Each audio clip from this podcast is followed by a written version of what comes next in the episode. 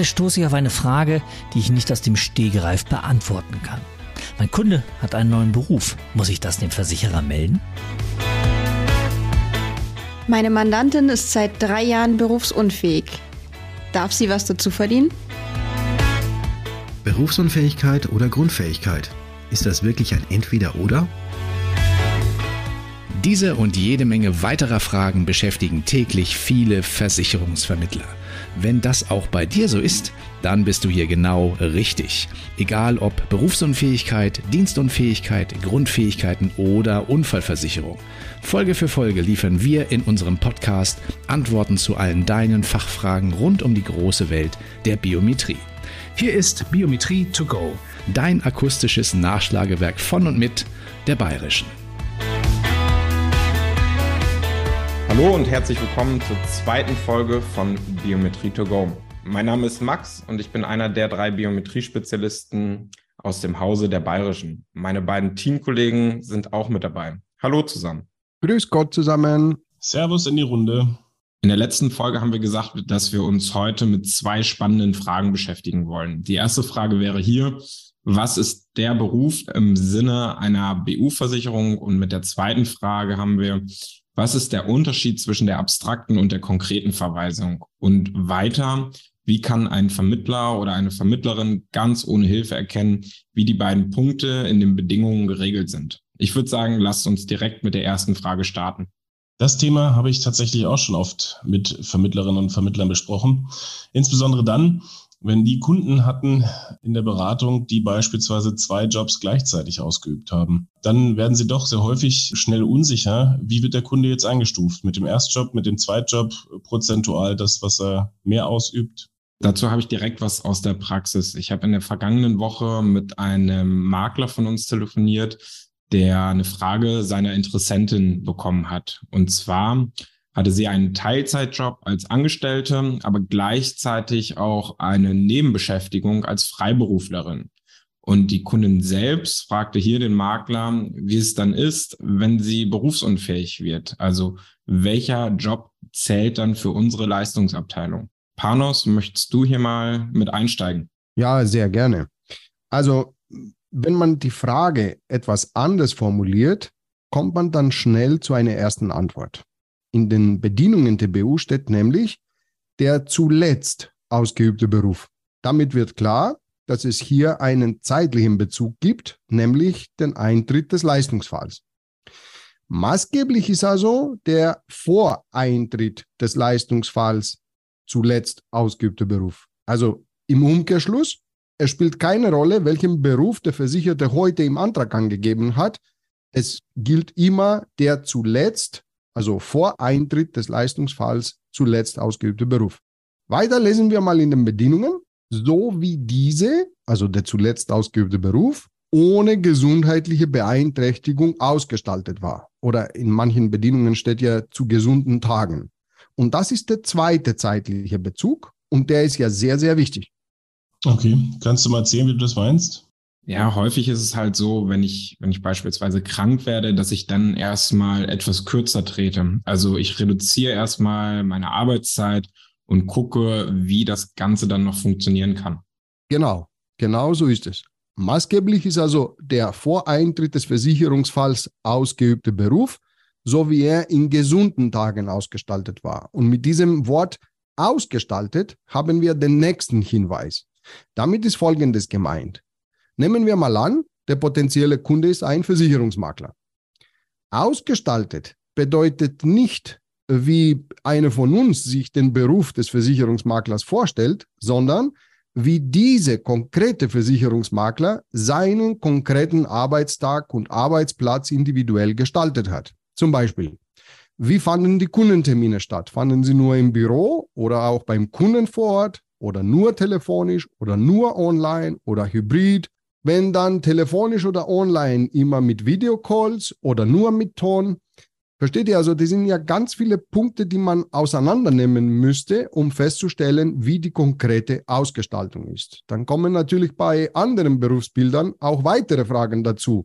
Zum Beispiel, welche Werkzeuge oder technische Hilfsmittel nutzte ich in gesunden Tagen? Ähm, wie oft musste ich über Kopfarbeiten zum Beispiel erledigen, so wie ein Maler? Oder wie oft muss ich am Tag in Zwangshaltung arbeiten, so wie ein Heizungsinstallateur? Und so weiter. Also mögliche Fragen könnte man hier fast unendlich stellen.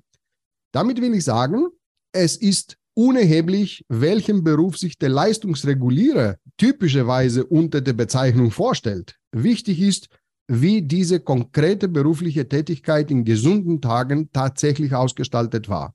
Und wenn man dieses gesamte Bild geschaffen hat, dann haben wir den sogenannten Prüfberuf. Hm. Wenn wir jetzt gedanklich nochmal ein paar Schritte zurückgehen, wie ist es, wenn jetzt zu den Zeiten, als er fit war, also als er gesund war, er zu dem Zeitpunkt zwei Jobs ausgeübt hat, wie in dem Fall, den Max vorhin angesprochen hat? Da hat Panos gerade ein ganz gutes Stichwort erwähnt. Es äh, geht um das Gesamtbild. Also wenn der Versicherte mehrere Berufe ausgeübt hat, dann bildet die Summe dieser Tätigkeiten den Prüfberuf. Ganz genau so ist es. Und noch was jetzt an der Stelle. Äh, wenn wir über Jobs sprechen, dann sollten wir ja auch sagen, welche Jobs, also welche Tätigkeiten im Sinne der BU eine Rolle spielen. Also, es muss eine auf Dauer angelegte Tätigkeit sein. Das soll jetzt nicht heißen, dass dieser Job tatsächlich über einen längeren Zeitraum ausgeübt worden sein muss, sondern dass der Kunde das wünscht. Das ist jetzt ein bisschen kompliziert, deswegen mal ein Beispiel. Nehmen wir an, der Kunde ist Bürokaufmann und er spricht fließend zwei, drei Fremdsprachen auf einem sehr hohen Niveau.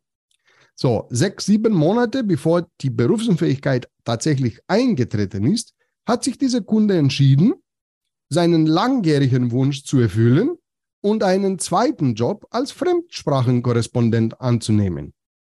Allein die Tatsache, dass dieser zweite Job nur ein paar Monate alt ist im Vergleich zu seinem Job als Bürokaufmann, den er seit vielen Jahren ausübt, bedeutet nicht, dass der zweite Job nicht zählt.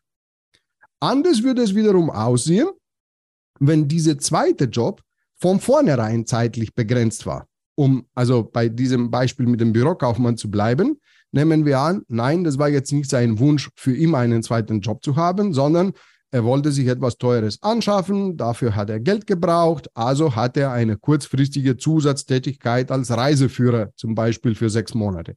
Diese Tätigkeit würde dann unberücksichtigt bleiben, weil sie die Lebensstellung des Kunden nicht geprägt hat und aufgrund dieser besonderen Situation auch nicht dazu geeignet war, die Lebensstellung des Kunden zu prägen. Jetzt hoffe ich, das war nicht allzu kompliziert. Das glaube ich jetzt nicht. Ich habe dann noch mal eine Frage zum Faktor Zeit. Die Tätigkeit muss die einen bestimmten zeitlichen Umfang haben? Nein, keineswegs. Also auch wer unregelmäßig oder wenig arbeitet, der übt im Grunde genommen trotzdem einen Beruf aus. Also der zeitliche Umfang spielt keine Rolle, wenn es regelmäßig ist. Auch hier ein Beispiel, damit es verständlicher wird. Nehmen wir an, unsere Kundin hat einen ersten Job als Bankkauffrau. Mit ihrem zweiten Job bietet sie Make-up und Hochzeitsfrisur an. So, das kann sie natürlich nur samstags machen. Sie schafft einen Auftrag in der Woche und verdient so roundabout 600 Euro im Monat zusätzlich. Im Leistungsfall haben wir hier zwei Tätigkeiten, also die Bankkauffrau und die Visagistin oder wie man das jetzt nennen würde, die zusammen einen Prüfberuf bilden. Ich denke, das mit dem Leistungsfall dürfte jetzt soweit klar sein.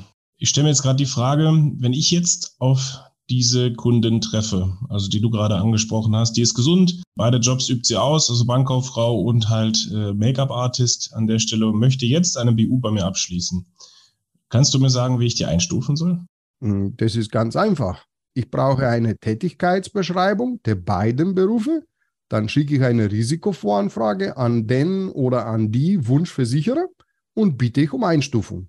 Und aus der Praxis, also je nachdem, wie weit auseinander äh, die beiden Berufe oder die beruflichen Tätigkeiten liegen, meistens wird es zu einer Mischkalkulation kommen.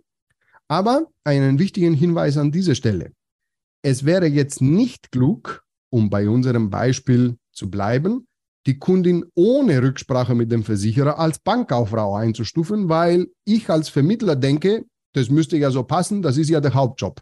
Nein, das wäre falsch. Im Leistungsfall wird die vorvertragliche Anzeigepflicht nämlich geprüft. Und darunter fällt nicht nur die Gesundheit, sondern auch die Berufsgruppeneinstufung. Deswegen ganz klare Tipp an alle Vermittlerinnen und Vermittler. Bitte vorher klären solche Fälle mit dem Versicherer ab, dann ist es im Leistungsfall überhaupt kein Problem mehr. Cool. Danke für deine Ausführungen an der Stelle. Wirklich spannend. Dann können wir jetzt ja mal im Anschluss direkt mit der zweiten Frage weitermachen. Die lautete, wo ist der Unterschied zwischen der abstrakten und konkreten Verweisung und wie kann jetzt der Vermittler draußen ganz ohne Hilfe erkennen, wie die beiden Verweisungsklauseln letztlich in den Bedingungen geregelt sind? Max, kannst du vielleicht hier an der Stelle nochmal deine Gedanken zum Besten geben? Na klar. Also wir gehen in den Leistungsfall. Nun gehen wir mal davon aus, dass der Kunde aus gesundheitlichen Gründen, so wie es dann ist, zumindest 50 Prozent nicht mehr in der Lage ist, seinen zuletzt ausgeübten Beruf weiter auszuüben. Das reicht jetzt aber noch nicht aus, um die Leistung zu erhalten. Dann bedarf es einen Blick ins Bedingungswerk. Und äh, hier muss noch die sogenannte Verweisbarkeit geprüft werden. Also hier tauchen dann die beiden Verweisungsmöglichkeiten halt auf. Zum einen die abstrakte und zum anderen die konkrete. Die abstrakte Verweisung bedeutet dann, der Kunde könnte eine andere Tätigkeit ausüben. Also bei der abstrakten Verweisung übt der Kunde tatsächlich keine Tätigkeit aus. Bei der konkreten Verweisung ist es dann so, der Kunde übt tatsächlich eine andere Tätigkeit aus. Jetzt muss ich gerade mal wieder eingerätschen. Ähm, du hast jetzt immer von einer anderen Tätigkeit gesprochen. Was genau meinst du mit andere Tätigkeit? Ja, also laut Bedingungen ist es dann hier immer so, dass diese sogenannte andere Tätigkeit der bisherigen Lebensstellung des Kunden entsprechen muss. Das heißt, es kann keine beliebige Tätigkeit sein. Sie muss halt der Lebensstellung des Versicherten entsprechen. Jetzt sind wir wieder richtig schön im Versicherungsdeutsch. Kannst du mal sagen, was das genau bedeutet? Also die Lebensstellung des Versicherten, kannst du das genauer definieren? Daniel, allein schon mal für diese Frage brauchen wir eine eigene Folge. mein Vorschlag wäre, das Thema Lebensstellung in der nächsten Folge aufzugreifen. Was meint ihr? Finde ich eine richtig gute Idee, gerade anhand des, der Größe des Themas. Max? Perfekt, bin ich dabei. Wir haben aber eine Frage offen gelassen. Und zwar, wie kann der Vermittler denn wirklich erkennen, ob abstrakte Verweisung in den Bedingungen möglich ist oder wie er das ohne Vergleichssoftware äh, hinbekommt? Das ist relativ einfach. Also jetzt nochmal der Blick zurück in die Bedingungen. Also egal von welcher Gesellschaft, meistens unter Paragraph 2 Absatz 1 steht ja die Definition der BU, so wie der jeweilige Versicherer das für sich festhält. So, da wird es in der Regel so geschrieben, Berufsunfähigkeit liegt vor, wenn die versicherte Person infolge Krankheit, Körperverletzung oder Kräfteverfall nicht in der Lage ist, ihren zuletzt in gesunden Tagen ausgeübten Beruf oder eine andere Tätigkeit zumindest 50 Prozent auszuüben, die aufgrund der Ausbildung und Fähigkeiten ausgeübt werden kann und die ihrer bisherigen Lebensstellung entspricht. Also dieses Abstrakte oder eine andere Tätigkeit ausüben kann, umschreibt ganz genau die abstrakte Verweisung. Gut, dass die meisten Bedingungen mittlerweile auf die abstrakte Verweisung verzichten. Nichtsdestotrotz ist es sehr gut zu wissen, wie ich sie erkennen kann. Gerade in Altverträgen kann das natürlich äh, durchaus vorkommen, wenn ich den Kundenordner oder die alten Policen halt durchgehe. Okay, ich würde sagen, das war's für heute. Das war tatsächlich schon die zweite Folge Biometrie to go. Wir hoffen wieder, dass es euch allen gefallen hat, dass es ein Mehrwert war für euch und wir vielleicht hier in der einen oder anderen Situation im Beratungsalltag unterstützen können. Unseren Podcast könnt ihr in allen gängigen Streaming-Diensten abonnieren. Es würde uns sehr freuen, wenn ihr euch auch die nächste Folge anhört mit unserem spannenden dritten Thema, in der tatsächlich dann schon dritten Folge haben wir ja eben gehört, es geht um das Thema Lebensstellung. Also was ist darunter zu verstehen und woran erkenne ich, ob die Bedingungen einen Vorteil oder einen Nachteil der Versicherten darstellen? Packmas war ein gutes Stichwort, Max. Wir freuen uns auf euch. Bleibt dran. Bis zum nächsten Mal.